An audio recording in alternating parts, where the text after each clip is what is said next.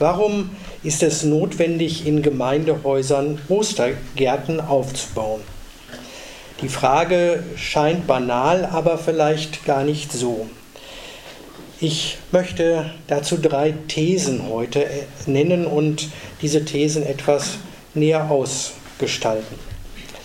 Meine erste These lautet, wir brauchen die öffentlichen Räume und dazu gehören unsere Gemeindehäuser, um das Evangelium von Jesus Christus ins Gespräch zu bringen. Denn in der Familie findet dieses Gespräch über Gott, Jesus Christus und den Glauben kaum mehr statt. Wer heute sich die Statistiken anschaut für die Jungen und Mädchen, für die Jugendlichen, die am evangelischen oder katholischen Religionsunterricht teilnehmen, der macht die überraschende Feststellung, dass etwa 30 Prozent evangelisch sind, 30 Prozent katholisch und der Rest, auch 30 Prozent konfessionslos. Die Entwicklungen deuten an, dass wir im Jahr 2020 durchaus die Mehrheit von Jugendlichen haben werden, die nicht mehr einer der großen Kirchen angehört. Deshalb ist es wichtig, dass wir öffentlich von Jesus Christus reden. Und ich beginne da mit zwei Erlebnissen, von denen Margot Käßmann, die ehemalige Bischöfin und Ratsvorsitzende der Evangelischen Kirche von Deutschland, und jetzige Botschafterin für das Reformationsjubiläum erzählt. Sie erzählt erstens, ich habe eine Führung in einer Kirche erlebt.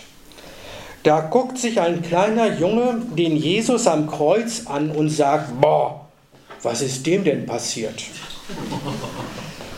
Das heißt, so folgert Frau Käßmann, der Junge hat noch nie etwas davon gehört, was da mit Jesus passiert ist.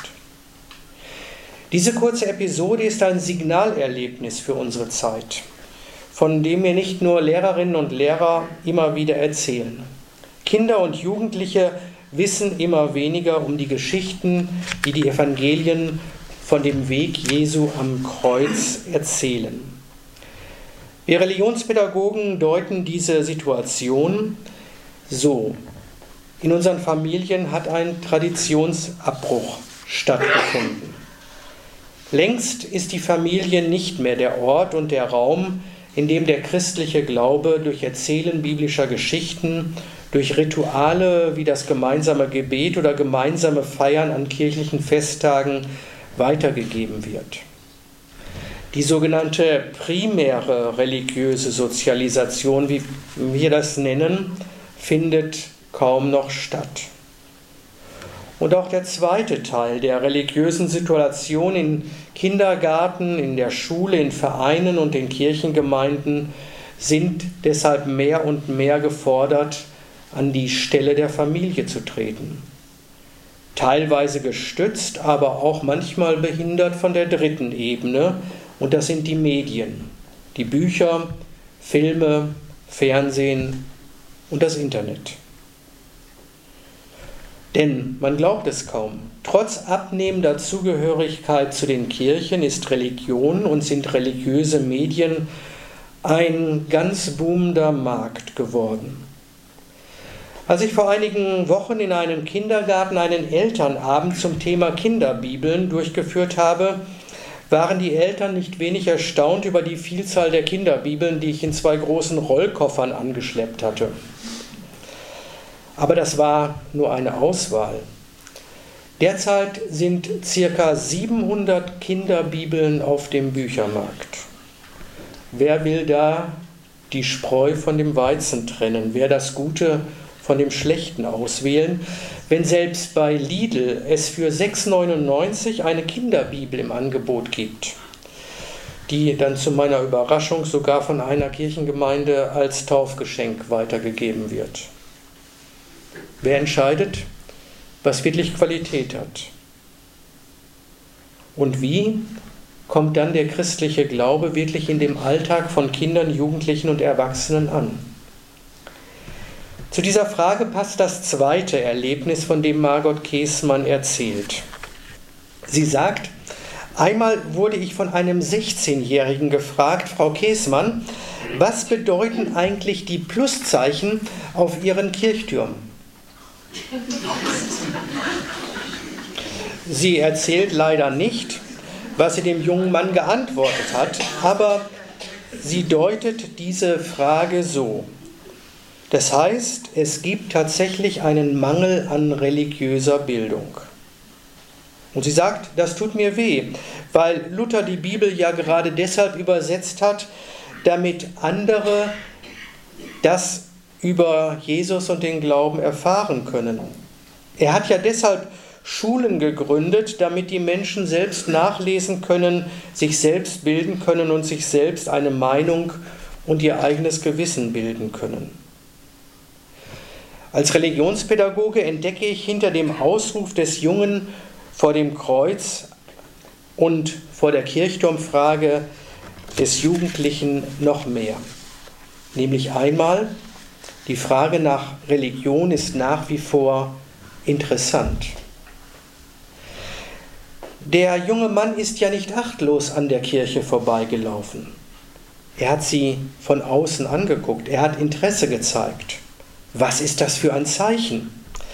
Das Kind in der Kirche läuft ja nicht achtlos am Kreuz vorbei, sondern stellt sich eine Frage, die wir Erwachsene vielleicht gar nicht mehr richtig stellen. Was ist da denn passiert? Deshalb zweitens, Religion braucht Deutungswissen. Der junge Mann unter dem Kirchturm zeigt nicht nur Interesse und hat nicht nur eine Frage, sondern in dieser Frage steckt ja bereits eine Deutung. Die Deutung eines zentralen Symbols unseres Glaubens. Was ist das für ein Pluszeichen? Der junge Mann deutet das Kreuz als Pluszeichen. Eigentlich ist der Mann ja dann schon ganz nah dran an dem, was eigentlich wirklich der Mehrwert des Kreuzes ist. Wie es Paulus im ersten Korintherbrief sagt, dass Christus gestorben ist für unsere Sünden nach der Schrift und dass er begraben worden ist und dass er auferstanden ist am dritten Tag nach der Schrift, das ist das Pluszeichen des Kreuzes. Tatsächlich. Aber wer, und das ist, denke ich, das Entscheidende jetzt, wer über die Sache mit dem Kreuz und der Auferstehung mit Kindern und Jugendlichen und vor allen Dingen auch mit Erwachsenen ins Gespräch kommen will, der fängt nicht mit solchen Formeln an, wie sie Paulus formuliert hat, sondern der beginnt zu erzählen und er eröffnet ein Gespräch. Ich bin sogar der Meinung, dass die Evangelien in der Bibel deshalb entstanden sind, weil solche Glaubensformeln, wie sie Paulus erzählt hat, nicht mehr ausreichten, Menschen den Glauben näher zu bringen. Der Wunsch nach Erzählung, nach Vergegenwärtigung, nach Hineinleben kam auf, nach Lebensnähe, die diese Geschichten erzählen. Deshalb meine zweite These. Wir brauchen öffentliche Orte und dazu gehören die Gemeindehäuser, an denen zentrale Gedanken unseres christlichen Glaubens erfahrbar werden. Und zwar mit allen Sinnen. So dass Menschen dazu angeregt werden, über den Glauben ins Gespräch zu kommen. Wie erzählt man von Jesus in einer Zeit, in der immer weniger Menschen von Jesus, von Jesus Christus und von Gott wissen? Zwei religionspädagogische Konzeptionen geben auf diese Frage eine Antwort. Und bewusst oder unbewusst folgt die Installation von Ostergärten diesen beiden Konzeptionen. Diese beiden Konzeptionen heißen performativer Religionsunterricht und Kinder- und Jugendtheologie. Performative Religionspädagogik, was ist das nun schon wieder? Dieser Ausdruck klingt vielleicht sehr kompliziert, aber vielleicht entdecken manche von uns da drin das Wort Performance. Ein Jugendlicher berichtete mir vor einiger Zeit von einem Konzertbesuch. Die Katy Perry hatte so eine richtig gute Performance hingelegt, da kam ganz viel Vibration rüber. Ein älterer Theaterbesucher würde das vielleicht so formulieren. Die Inszenierung war gelungen, das Publikum war begeistert. Und ein Gottesdienstbesucher würde sagen, da passte einfach alles, von den Liedern über die Gebete bis hin zu den Worten des Pfarrers. Das hat mich zum Nachdenken gebracht. Ein Ostergarten ist eine solche Performance, eine Inszenierung, ein In Szene setzen dessen, wo unser Glaube seinen Ursprung hat und seinen Anfang genommen hat. Und er setzt dabei nicht nur beim Kopf an, bei unserem Verstand, unserem Wissen und unserer geistigen Bildung, sondern ein Ostergarten setzt auf alles, was wir mit der Welt erfahren und wie wir die Welt erfassen. Pfarrer Schwesinger hat mir einmal vorab all das in die Hand gegeben, was wir im Ostergarten sehen, hören und dann auch vielleicht schmecken und riechen werden. Und wenn ich dies lese, entdecke ich, in der Installation eines Ostergartens werden Begriffe verwendet, die wir eigentlich aus ganz anderen Zusammenhängen kennen. Drehbuch steht darüber, über der Regieanweisung, die jeder Reiseleiter, da vorne sitzt schon ein Reiseleiter, und jede Reiseleiterin erhält. Für eine außergewöhnliche Reise, in der sie ganzheitlich den Ereignissen nachspüren, die vor 2000 Jahren geschehen sind. Genau das will performative Religionspädagogik. Inszenierung von Religion. Und zwar nicht so, dass wir draußen vorbleiben, so wie die Zuschauer, die im Theater auf ihren Sitzen hocken und zusehen, was da auf der Bühne passiert und dann am Ende des Stückes applaudieren oder pfeifend und kopfschüttelnd den Saal verlassen. Performative Religionspädagogik nimmt in das Geschehen hinein, nicht außen vor, sondern mittendrin. Wir unternehmen eine Zeitreise vom damals zum vom heute zum damals. Wir gestalten einen Ortswechsel von Herford nach Jerusalem. Und dabei ist der Begriff Ostergarten richtig gewählt. Denn wer einen Garten wirklich genießen will, der bleibt nicht am Gartentor stehen. Wir gehen in einen Garten hinein. Zeitreise ist das, wir nehmen einen Ortswechsel vor und betrachten das Leben aus einer anderen Perspektive. Das ist genau das, was wir brauchen.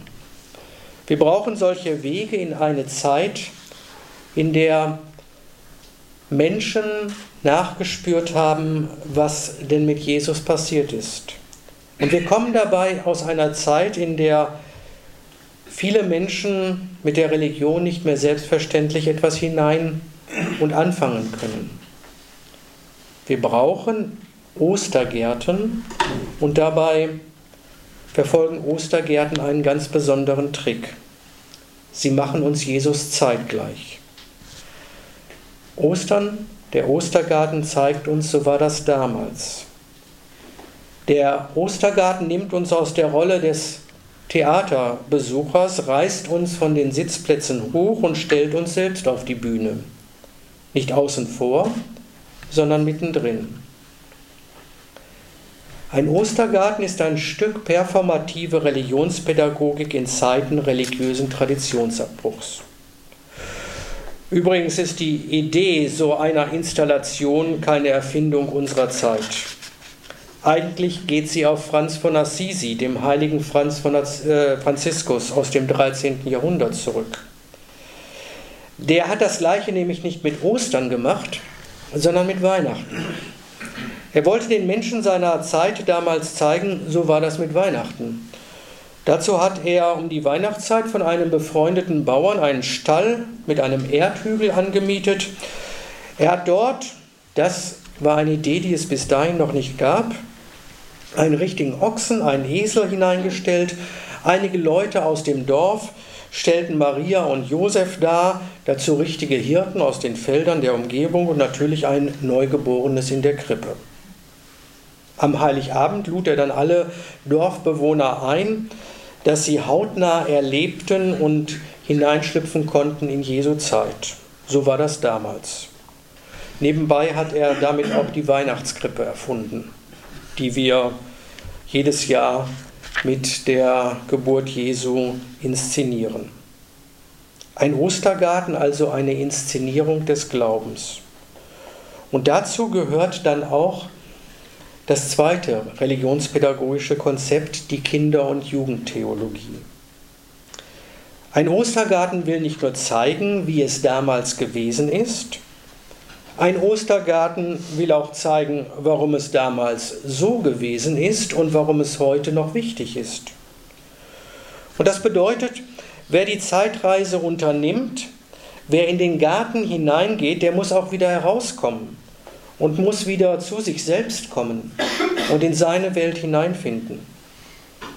Und vielleicht zeichnet es einen gelungenen Ostergarten aus, dass er seine Besucher und Besucherinnen nicht gefangen hält und in einen Irrgarten bringt, sondern ihm Antworten anbietet auf Fragen, die er sich selbst schon einmal gestellt hat. Aber diese Antworten so anbietet, nicht, dass der Ostergarten sagt, ihr habt die Fragen und ich habe die richtigen Antworten, sondern ihr sollt eure Antworten selber finden. Ein Ostergarten initiiert Gespräche über den Glauben. Und genau das will Kinder- und Jugendtheologie. Sie geht davon aus, dass Kinder und Jugendliche bereits kleine Theologen sind, dass wir dazu nicht bestallte Pfarrerinnen und Pfarrer benötigen, sondern dass es bereits unsere Möglichkeit ist, Theologie zu treiben und über den Glauben zu reden. Das Ziel aller religionspädagogischen Bemühungen, und dazu gehört der Ostergarten, ist genau dies das theologische Gespräch über die Fragen unseres Glaubens. Ein Ostergarten kann ein solcher Impuls sein, wenn er die Frage nach dem Warum eröffnet. Er ist dann ein guter Ostergarten, wenn er vielleicht dem Weg der Emmaus-Jünger am Ostermorgen gleicht. Diese beiden gehen einen Weg mit vielen Fragen. Und sie begegnen auf einem, ihrem Weg einem Fremdenführer, einem Reiseleiter im orientalischen Gewand, wie es im Drehbuch für den Ostergarten heißt. Und dieser Mann fragt, was sind das für Dinge, die er miteinander beredet? Und dann erzählt der Reiseleiter den Jüngern auf ihrem Osterweg viele Geschichten von Jesus. Wir wissen nicht, was der Reiseleiter alles erzählt hat, aber ich glaube, er hat ihnen Passionsgeschichten erzählt. Was sich da abspielt auf dem Weg nach Emmaus, ist ein kleines theologisches Gespräch über die Frage, warum musste Jesus sterben? Und genau dieser Weg, den gehen wir, wenn wir einen Ostergarten betreten, mit der Frage, warum musste Jesus sterben? Das beginnt beim Einzug mit den Kleidern, über die wir gleich laufen werden, beim gemeinsamen Abendmahlsgeschehen bis hin dann, dass wir das Grab betreten. Wenn einer eine Reise macht, dann kann er was erleben. Beim Ostergarten ist das genauso. Deshalb ist es notwendig, in Gemeindehäusern Ostergärten aufzubauen. Ich bleibe aber noch eine Frage schuldig. Warum sind es gerade die Gemeindehäuser, die notwendig sind? Warum müssen wir das in Gemeindehäusern inszenieren? Man könnte ja meinen, in einer Zeit, in der das Gespräch über den christlichen Glauben aus dem öffentlichen Leben gedrängt wird oder mit anderen religiösen Themen zugeschüttet wird, wären andere öffentliche Räume notwendig. Zum Beispiel die Schule, der Marktplatz oder der Marktkauf das Bürgerbüro, die Tanzschule, die Sportarena oder das Fitnessstudio, denn das sind die wichtigen Orte, wo man Menschen heute trifft. Tatsächlich wäre das auch ein interessanter Ort, wo man Ostergärten installieren könnte. Also dort, wo Menschen ihren Alltag verbringen und erleben oder auch ihre Freizeit. Nebenbei, das wäre schon spannend, wenn auf der Osterkirmes statt einer Geisterbahn ein Ostergarten ständen würde. Die Inszenierung wäre zumindest eine Überraschung wert. Und ich glaube, das Gespräch darüber wäre auch interessant. Aber meine dritte und letzte These lautet, Ostergärten gehören in Gemeindehäusern. Sie kommen aus der Gemeinde und sie führen in die Gemeinde. Sie sind Teil der Gemeindearbeit. Und sie sind Teil einer christlichen Erinnerungskultur. Und zwar aus einem wichtigen Grund. Die Erzählung und die Gemeinschaft der Erzählerinnen und Erzähler gehören untrennbar zusammen. Was machen die Emmaus-Jünger nach ihrem Osterspaziergang mit dem unbekannten Reiseleiter? Sie laufen zurück, woher sie kamen. Und sie erzählen dort allen anderen, was passiert ist.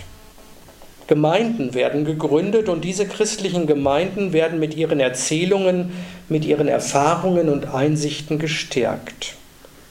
Genauso soll das mit einem Ostergarten sein. Die Inszenierung von Ostergärten kommt aus der Gemeinde und führt in die Gemeinde. Ostergärten sind Teil der Gemeindearbeit.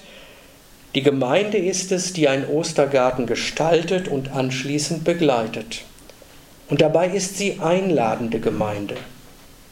Sie lädt die Menschen her und ein und sagt, kommt und schaut. Wenn Ostergärten aus diesen gemeindlichen Zusammenhängen gerissen werden, dann würde ich sagen, sind sie ein Teil eines Museums für christliche Kultur und mehr nicht. Aber weil sie in Gemeindehäusern stehen, zeigen sie das, was dort drin ist, bringt noch heute Leben. Ostergärten sollen und dürfen zeigen, dass sie von Gärtnerinnen und Gärtnern angelegt worden sind, denen es wichtig ist, und denen es wichtig ist, die Früchte dieses Gartens in Gemeinden und in ihren Lebensalltag hinauszutragen.